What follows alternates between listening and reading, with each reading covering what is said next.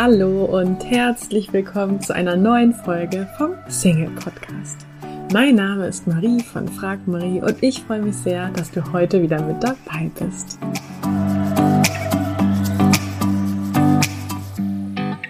Das äh, heutige Thema oder die heutige Folge hat, glaube ich, das Potenzial, meine neue Lieblingsfolge bisher zu werden, denn heute gehe ich der Frage nach, ähm, wie funktioniert eigentlich Verlieben? Also warum verliebt man sich in jemanden?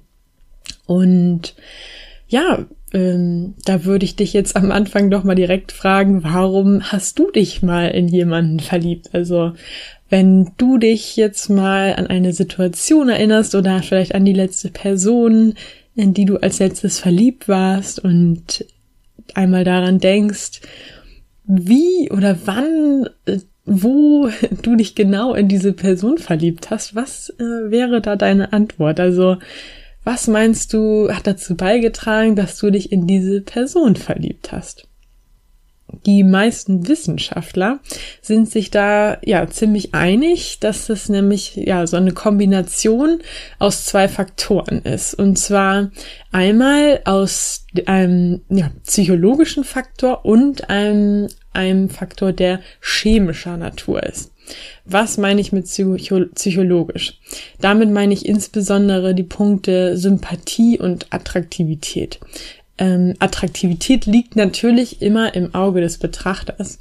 Ähm, und du hast sicherlich auch schon mal vielleicht dich in jemanden verliebt, den du gar nicht unbedingt auf Anhieb auch attraktiv fandest. Von daher gehen Forscher davon aus, dass ähm, ja insbesondere unbewusste, unbewusste Eindrücke ähm, dafür sorgen, dass jemand anziehend auf uns wirkt. Und der zweite Faktor, dieser ähm, ja chemische Faktor sozusagen, damit ist letztendlich ähm, ja insbesondere der Duft gemeint. Und zwar nicht der Duft, den wir so wirklich wahrnehmen, sondern eher der Duft von Botenstoffen, die wir eben gar nicht so richtig bewusst wahrnehmen. Und da haben sich Forscher mal so ein bisschen in der Natur sozusagen umgeguckt, insbesondere bei den Säugetieren, die uns Menschen ja sehr ähnlich sind. Und da ist es zum Beispiel so, dass Mäuse erschnüffeln, ob ihr potenzieller Partner genetisch zu ihnen passt. Und auch bei den Schweinen ist es so, dass der Eber bestimmte Botenstoffe, nämlich Pheromone, versprüht, um quasi, ja, die äh, Sau ähm, auf sich aufmerksam oder gefügig äh, zu machen. Und ja, das, deswegen vermuten Forscher also auch, dass es ähnliche Mechanismen auch bei uns Menschen gibt. Und da gibt's zum Beispiel eine ganz interessante Studie, da hat man Frauen im Namen der Wissenschaft quasi äh, benutzte Männer-T-Shirts schnuppern lassen, um daraus äh, abzuleiten, wie attraktiv sie diese Männer nur auf Basis des Geruchs finden. Und da war es tatsächlich so, dass sie unbewusst äh, die ausgewählt haben, die auch genetisch sehr gut zu ihnen gepasst haben. Ähm, wahrscheinlich heißt es auch deswegen dieses, äh, deswegen sagen wir wahrscheinlich auch dieses, ich kann jemanden gut riechen. Letztendlich ist es aber so, dass die Forschung aktuell ähm, dann nicht wirklich eindeutig sind, dass keiner wirklich sagen will, okay, das ist es jetzt wirklich. Ähm, aber ich finde dieses Wissen irgendwie trotzdem ganz hoffnungsvoll, weil ähm, für alle, die auf der Suche sind, heißt das ja, ich muss eigentlich nur den finden, der quasi auch ähm, chemisch zu mir passt oder ja, wer unglücklich verliebt ist, der kann tatsächlich sagen, es liegt an der Biochemie, die passt einfach nicht. Ähm, von daher lass uns doch nochmal auf den zweiten Faktor gucken. Also neben dem chemischen Faktoren hatte ich ja noch diesen psychologischen genannt. Und da geht es eben vor allen Dingen darum, finde ich jemanden sympathisch oder nicht. Denn ähm, ja, ob ich jemanden mag, bestimmt dann weniger äh, der oder ob ich jemanden sympathisch finde, bestimmt ja weniger der biochemische äh, Prozess als vielmehr meine Wünsche und Erwartungen. Sprich, zeigt die Person Interesse an mir, ähm, interessiert sie sich wirklich ehrlich für, für mich. Da hat zum Beispiel eine Wissenschaftlerin gesagt, ähm, Männer reden nie wieder so viel am Anfang wie am Anfang einer Beziehung und Frauen gucken auch nur so lange Fußball mit, äh, bis sie verheiratet sind. Ja, falls das Thema Anziehung für dich interessant ist, also wie wirke ich anziehend, empfehle ich dir auf jeden Fall auch nochmal die Podcast-Folge Nummer 10. Da geht es explizit darum, wie man auf andere Menschen anziehend wirkt. Ähm, neben der Sympathie geht es auf jeden Fall ähm, bei dem psychologischen Faktor auch um Ähnlichkeit. Man sagt ja immer wieder, gleich und gleich gesellt sich gern. Und ähm, das stimmt tatsächlich. Wir finden jemanden sympathischer, je mehr Ähnlichkeiten wir bei ihm feststellen. Und ähm, Wissenschaftler haben zudem auch in Untersuchungen festgestellt, dass Beziehungen deutlich konfliktfreier und auch beständiger sind, wenn man ähnliche Lebenseinstellungen und einen ähnlichen sozialen Status teilt. Ähm, ein weiterer Punkt bei diesem ähm, psychologischen Faktor ist auch der Punkt Vertrauen. Ähm, Vertrauen ist ja auch einer der absolut wichtigsten Pfeiler für eine funktionierende, lange und glückliche Beziehung. Und neben dem Vertrauen haben wir dann auf jeden Fall auch noch die Ehrlichkeit und wie nahbar gibt sich jemand. Denn der erste Schritt, wenn sich jemand in dich verlieben soll oder wenn du dich in jemanden verlieben sollst oder willst, ist natürlich, dass du diese Person erstmal näher kennenlernst und ihm auch erlaubst, dich kennenzulernen. Und ähm, das braucht natürlich auch immer ein bisschen Zeit, bis man sich wirklich ähm, gut kennenlernt. Und ähm, das bedeutet ja auch, man muss gut zuhören und ähm, ja auch vielleicht die richtigen Fragen stellen. Und auch dazu gibt es eine interessante Studie, die du vielleicht schon mal gehört hast, denn sie hatte so vor, ich glaube, drei Jahren ähm, sie ist schon aus 1997, aber sie hatte so vor drei Jahren irgendwie nochmal so einen ähm, ja, Auftrieb in den Medien. Also ich habe davon in der Serie Big Bang Theory erfahren, aber auch die New York Times ähm, hat darüber berichtet. Und ähm, da geht's um 36 Fragen, die man sich also, äh, ja, also im Endeffekt, die man sich nur stellen muss mit jemanden, am besten mit jemandem Fremdes. Und ähm, nachdem man sich eben diese 36 Fragen gestellt hat, soll man laut der Studie ineinander verliebt sein. Und ähm, diese Studie hat deswegen oder ist deswegen nochmal erneut in den Medien gewesen, weil eben eine Wissenschaftlerin ähm, den Selbsttest sozusagen nochmal an sich ähm, durchgeführt hat. Und in, darüber berichtet sie eben in diesem New York Times Artikel und ähm, hat sich dann auch tatsächlich verliebt. Also sie hat sozusagen diese Studie nochmal im Selbsttest bestätigt. Und ich teile diese 36 Fragen auf jeden Fall auch mit dir in den Show Notes. Ähm, das sind so Fragen wie, was macht einen perfekten Tag für dich aus? Und ähm, das ist aber, glaube ich, noch eine der äh, milderen Fragen. Das geht dann wirklich schon tiefer. Das sind wirklich auch Fragen, die man sich vielleicht so mit fremden Leuten gar nicht direkt austauschen würde. Also unter anderem ist dann eine Frage noch, ähm, der Tod welches Familienmitglieds würde dich am meisten mitnehmen und warum? Ähm, oder ein Punkt von diesen 36 Punkten ist auch, sage deinem Gegenüber, was du an ihm oder ihr magst, ähm, sei dabei ehrlich und sage Dinge, die du normalerweise eine Person, die du gerade erst kennengelernt hast, nicht sagen würdest. Also die Fragen sind auf jeden Fall mega spannend. Ich teile sie mit dir in den Shownotes, dann kannst du sie dir einmal komplett durchlesen. Und ja, letztendlich sagt diese Studie eben, dass es darum geht, wirklich emotionale Nähe oder Intimität, Intim, Intimität herzustellen. Und das soll eben mit diesen ähm, 36 Fragen erreicht werden und ähm, ein Abschluss ist dann, dass man sich, nachdem man sich gegenseitig diese Fragen beantwortet hat, noch vier Minuten lang in die Augen blickt. Also wenn du das mal testest, dann ähm, teil auf jeden Fall deine Erfahrungen mit mir. Ähm, ja, und letztendlich ist es aber ja auch so, manchmal versteht man sich total gut, aber irgendwie fehlt die körperliche Erregung sozusagen. Und ähm, da ist es auch ganz interessant, was Wissenschaftler dazu zu sagen zu haben, äh, zu ha dazu Sagen haben. ähm, und zwar sagen, die körperliche Erregung hat ja viele Ursachen. Und ähm, das kann auch ein aufregender Urlaub sein, das Tanzen oder ähm, ein Fußballspiel zu gucken oder schlichtweg einfach körperliche Anstrengung. Ähm, da wird zum Beispiel als Beispiel genannt, wenn man in letzter Minute wirklich irgendwie hinter dem äh, schon fast wegfahrenden Bus oder Zug hinterherläuft und den dann äh, in letzter Minute noch bekommt und sich dann so völlig, äh, völlig abgehetzt ähm, hinsetzt, dann ist die Wahrscheinlichkeit höher, dass man die Person, neben der man sitzt, in diesem Moment attraktiver wahrnimmt, einfach weil man sozusagen körperlich erregt ist, im Sinne von körperlich angestrengt. Und ja, so kann es unter anderem dann auch passieren, dass man zum Beispiel auf einer Dienstreise sich auf einmal in den Arbeitskollegen verliebt, ähm, den man vorher vielleicht auch schon ähm, nett fand, aber eben nicht verliebt war, weil einfach die Reise und der dazugehörige Stress oder auch vielleicht die Vorfreude dazu beigetragen hat, ähm, dass wir uns äh, verlieben. Und ähm, es gibt auch ein ganz interessantes Experiment dazu.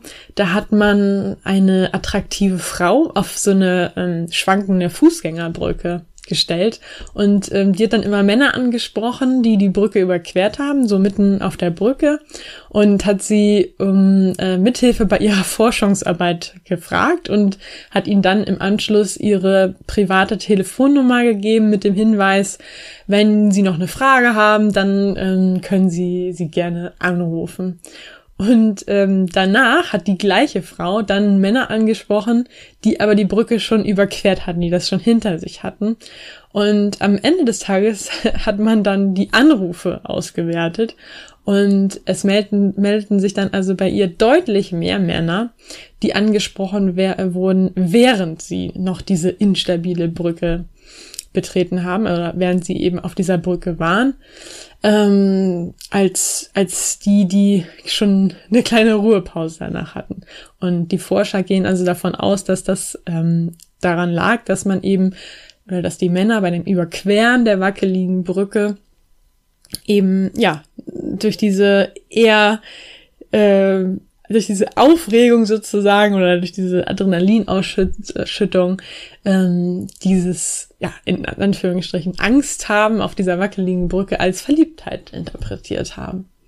Ja, was lernen wir daraus? Dass es also bei Dates, und das hört man ja auch immer wieder, deutlich besser ist, wenn man sich nicht im Café trifft, sondern irgendwo hingeht, ähm, wo der Adrenalinspiegel steigt, also oder irgendwas macht, was man zum ersten Mal macht, ähm, um, weil einfach dieses ja erhöhte Erregungsniveau dazu führt, dass wir den Gegenüber ja was heißt attraktiver ähm, finden, aber es entwickeln sich auf jeden Fall eher romantische Gefühle.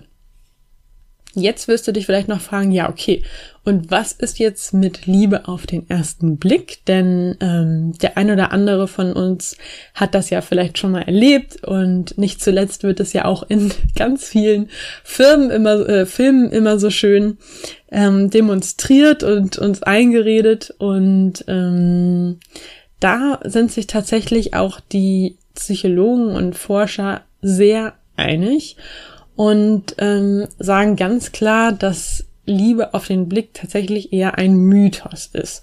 Dass es natürlich immer wieder Leute gibt, die sagen, sie haben sich auf den ersten Blick verliebt, aber dass das wirklich eher die Ausnahmen sind und es einfach viel öfter vorkommt, dass wir den Partner ähm, in Spiel schon länger kennen und dass eine gewisse Zeit vergeht, bevor wir uns verlieben. Und auch dazu haben Forscher hunderte von frisch Verliebte interviewt und ähm, befragt, was der Auslöser ihrer Verliebtheit war.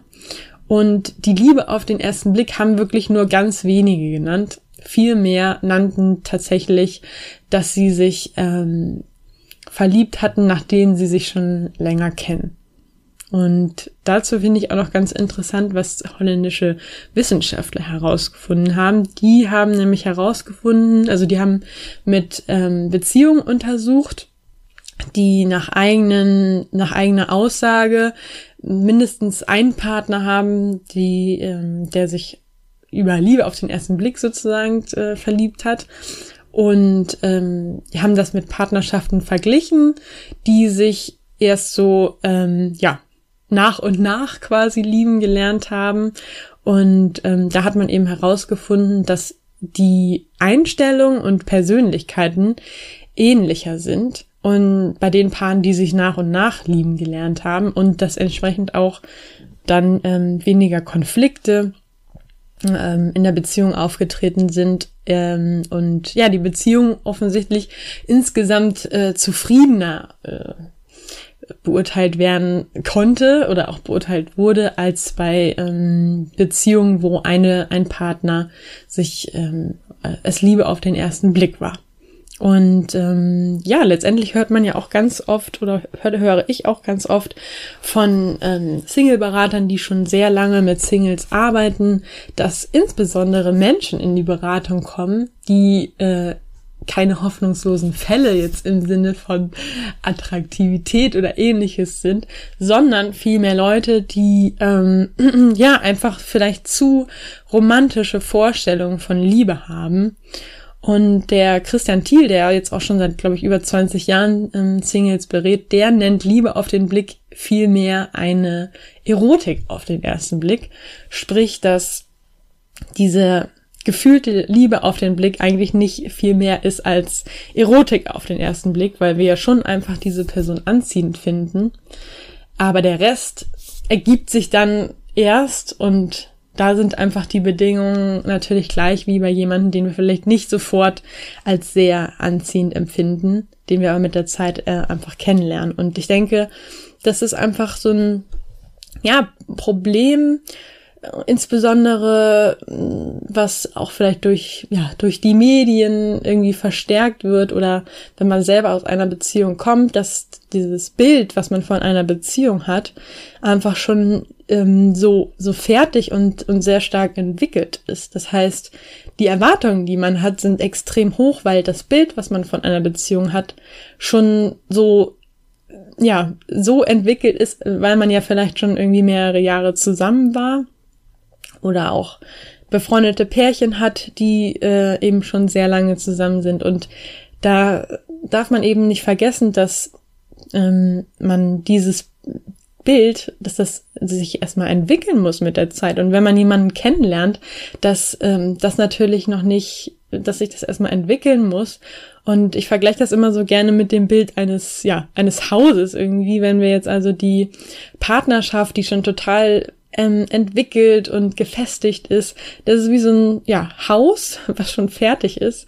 Und die Kennenlernphase ist aber der Hausbau. So, und ähm, das muss sich also erstmal entwickeln, es braucht erstmal ein Fundament, es dauert eine gewisse Zeit, bis dieses Haus wirklich steht und einzugsfertig ist. Und ja, ich glaube, im Kennenlernen ist es dann oft irgendwie frustrierend, wenn wir jemanden kennenlernen, der nicht gleich so ein äh, fertiges Einzugs, Einzugs, Einzugsfertige Haus sozusagen ist und erwarten das irgendwie. Aber eigentlich, ja, liegt es auch an uns, dass sich an uns und dem anderen, dass sich das überhaupt erstmal entwickelt und ähm, wir dem Ganzen einfach mehr Zeit geben müssen, dass es sich dahin entwickelt, wo wir es gerne hätten. Ja, was ist jetzt also die Kunst des Verliebens nach all diesen Erkenntnissen heute?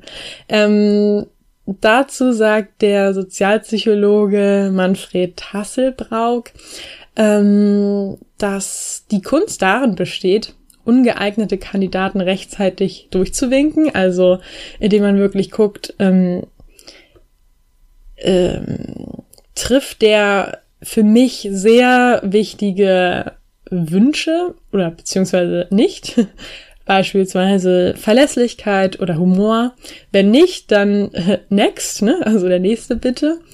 Und ähm, ansonsten wenn aber diese grundsätzlichen Wünsche, sage ich mal, oder wichtigen Werte gegeben sind, dann sollte man auf jeden Fall sich erneut treffen und ähm, ja, sich einfach näher kennenlernen, denn ähm, Liebe funktioniert eben nur, wenn man sich auch aufeinander zubewegt. Und ähm, in dem Zusammenhang hört man ja auch öfters den Satz, Liebe ist eine Entscheidung.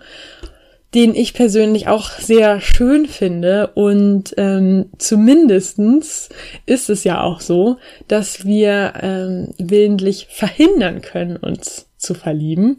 Nämlich äh, beispielsweise in der Situation, wenn wir ähm, gerade irgendwie äh, ein Kind bekommen haben und ähm, gleichzeitig aber irgendwie vielleicht, äh, also stell, wir stellen uns einfach mal vor, ich bin ein Mann, habe gerade ein Kind mit meiner Frau bekommen und ähm, merke aber jetzt, ich habe vielleicht eine Arbeitskollegin, die ich irgendwie ganz charmant finde, dann bin ich ja durchaus in der Lage zu sagen, nein, ich bin glücklich mit meiner Frau und wir haben gerade Nachwuchs bekommen und ähm, ich möchte mich gar nicht in jemand anders verlieben. Also wir entscheiden uns ja schon ähm, auch ganz bewusst, uns nicht in jemand anderes zu verlieben. Und da könnte man natürlich unterstellen, dass man vielleicht auch ähm, so ein bisschen entscheiden kann, sich in jemanden zu verlieben. Ähm, aber das lasse ich jetzt an dieser Stelle einfach mal offen und da darf auch gerne jeder seine eigene Meinung haben. Ja, bis es nächste Woche wieder eine neue Folge gibt. Dann schau auf jeden Fall nochmal auf meinen Blog frag-marie.de und auf die freue ich mich jetzt schon. Ich wünsche dir an dieser Stelle jetzt noch einen schönen Tag und ja, hoffe, dass wir uns bald wieder hören. Bis dahin. Tschüss.